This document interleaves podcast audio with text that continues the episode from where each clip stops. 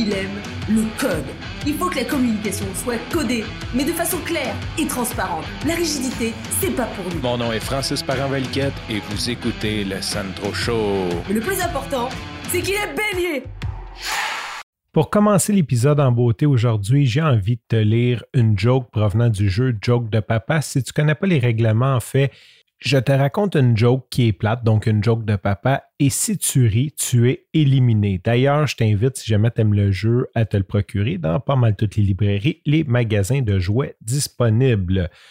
Et la joke va comme suit. C'est l'histoire de deux œufs qui sortaient ensemble, mais ils ont cassé. J'ai envie de faire un autre petit encore euh, de l'épisode avant de commencer. Donc, on a la joke, on a un petit encore parce que je sais de toute façon l'épisode va être relativement court aujourd'hui.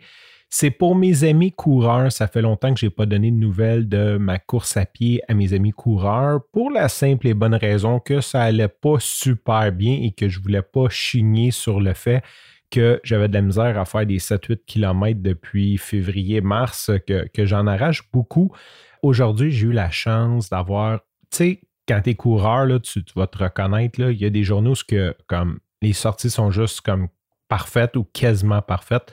Ce matin, j'ai eu la chance d'aller avec mon ami Angelo courir jusqu'en haut du Mont-Royal, un 14 km. Euh, il faisait chaud, mais on était bien. C'était pas trop chaud, le soleil était pas trop fort. Et quoi de mieux que de commencer sa journée en étant sur le haut du Mont-Royal pour, pour observer la ville? Je suis très content de, euh, de reprendre le beat parce que d'habitude, 14 km, je faisais ça avant de commencer ma journée, c'était normal. Et là, c'est comme c'est rendu une longue. Donc, je suis vraiment content de reprendre le beat. Bon, allons-y avec le sujet aujourd'hui. Euh, je parle souvent à la joke que je me sens vieux ou que je me sens vieillir. Tu sais, je ne vais pas dire que je me sens vieux, je le sais vraiment que je suis encore jeune, euh, que la vie c'est long, euh, sur ma durée de vie utile, je ne suis même pas à moitié encore. Tu sais, comme ça, ça, je vis bien avec mon âge relativement. Mais maintenant, il y, a des, y a des marqueurs dans la vie. Hein. Il y a des markdowns. Il y a un moment donné que tu fais OK, je suis rendu là. Puis je me souviendrai toujours du premier marqueur de ma vie.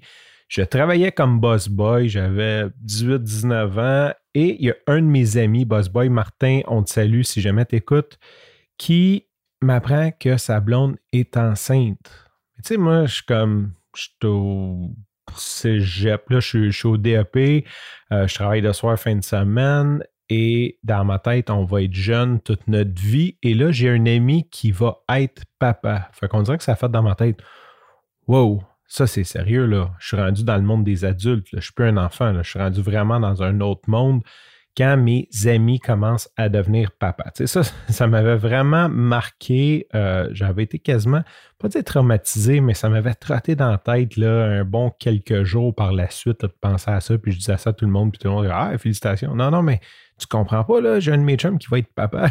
c'est comme. Euh, donc, ça a été un très gros marqueur. Aujourd'hui, je m'en vais sur Facebook pour, je sais pas, répondre à un message, peu importe. Et là, je vois ma cousine Nathalie, qui est plus vieille que moi, mais pas tant que ça. Ça reste une cousine. sais, elle a peut-être, je sais pas, je ne veux pas dire d'âge parce que euh, j'ai l'impression qu'elle a pris sa retraite relativement jeune.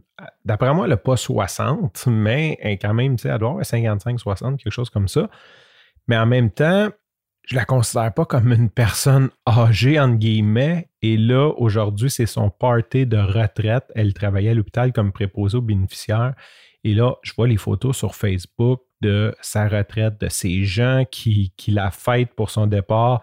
Elle a un verre dans les mains qui est écrit Assez travaillé, maintenant je suis retraité.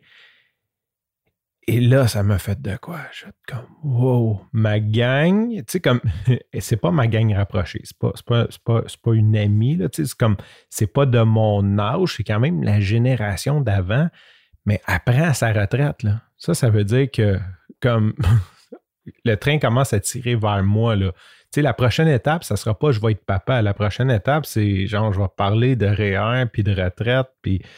Euh, fait fait que c'est ça, ça, ça, vraiment, c'est vraiment venu me chercher. Je pense qu'aujourd'hui, euh, j'ai réalisé que c'est sérieux que j'approche la quarantaine, mes parents sont morts, euh, ma cousine prend sa retraite. Tu sais, on dirait comme je peux imaginer, euh, je ne suis pas en train de dire que c'est fini, là, mais c'est comme juste, tu sais, la, fin de semaine avance. tu, vas retourner travailler, là. Tu sais, cette espèce de sentiment-là de OK, ouais, ça, s'en vient vers moi aussi, là. Je ne serai pas jeune éternellement. Euh, et ça fait une belle continuation sur mon épisode où je parlais du No Future. Donc, j'ai un futur et euh, il va se terminer à quelque part dans une tombe dans une cinquantaine d'années. Sur ce, je te remercie pour ton écoute. Je te dis à demain et bye bye.